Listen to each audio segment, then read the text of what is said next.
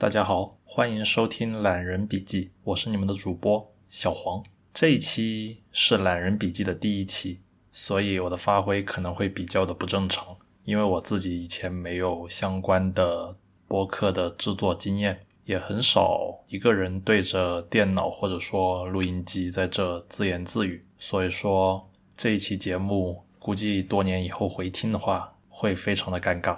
不过好在现在也没有人知道这个博客，所以说以后大家可能也找不到这一集了。不管怎么说，如果你能听到这一集的话，那么恭喜你，也祝福我。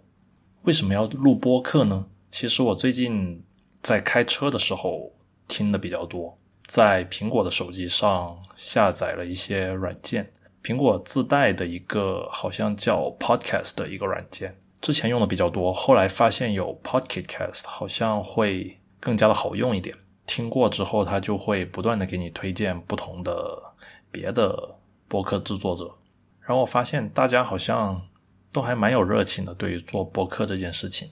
然后我就在想，为什么我自己不能做一个呢？把每天遇见的有意思的事、有意思的人，把它给记录下来，过一段时间再回听，应该还会蛮有意思的。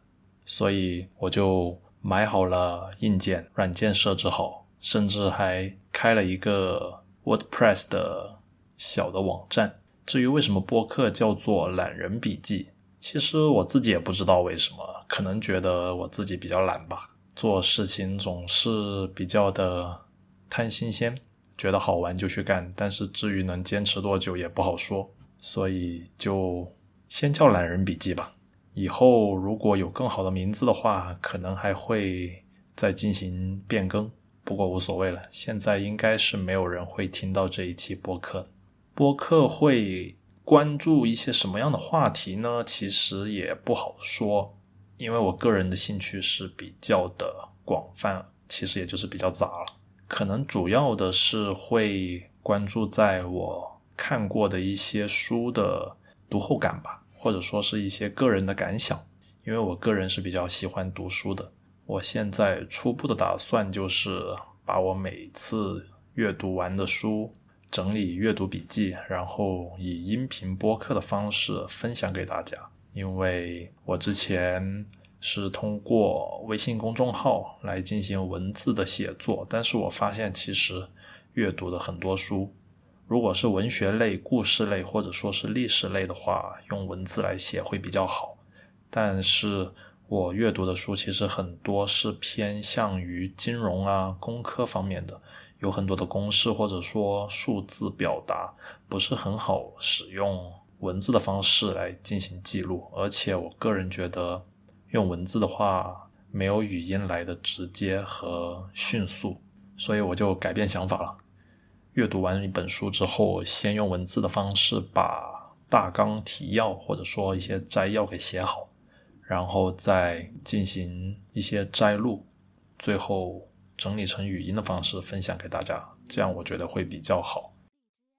说回关注的书籍的话题，其实我个人是比较喜欢阅读金融投资相关的一些书籍，其次的话是一些历史相关的。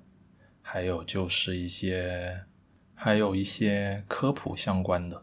其实我阅读一本书的时候，主要会先看是否有知名的人士进行过推荐，豆瓣上的评分是大概多少。如果评分在八点五分以上，或者说是我关注的或比较崇拜的某个人推荐的话，我大概率就会去进行阅读。最近看的比较多的是金融和股票交易相关的。投资类的书籍，反正在后面进行节目更新的时候，大家就大概知道我看的是什么样的书了。播客更新的频率现在暂时决定一周更新一次吧，暂时还没有想好是在一周的哪一天进行节目的更新。不过我觉得一周一次这个频率应该是比较妥当的。更新太快的话，我做不过来，大家可能也没有兴趣去听。更新的太慢的话，可能这个节目就没有什么存在的必要性了。所以我觉得现在先定一周一次吧。其次，除了书本的读后感之外，我也会进行一些朋友之间的交流或者访谈，主要是分享一些生活上面的有趣有意思的话题。我觉得一个人做播客确实会有一点尬，就是我对着电脑屏幕在这一个人自言自语的，还挺傻的。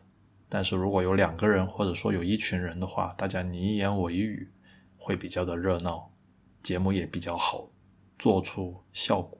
所以后续如果有什么有意思的话题的话，我也会进行更新。好了，今天的第一期也没有什么好聊的，欢迎大家后续继续对我的播客节目进行关注。如果做的还不错。欢迎大家关注、转发和推荐给身边的朋友们。如果觉得做的太尬了，那就算了，毕竟我也觉得挺不好意思的。好了，今天就先聊到这了，拜拜。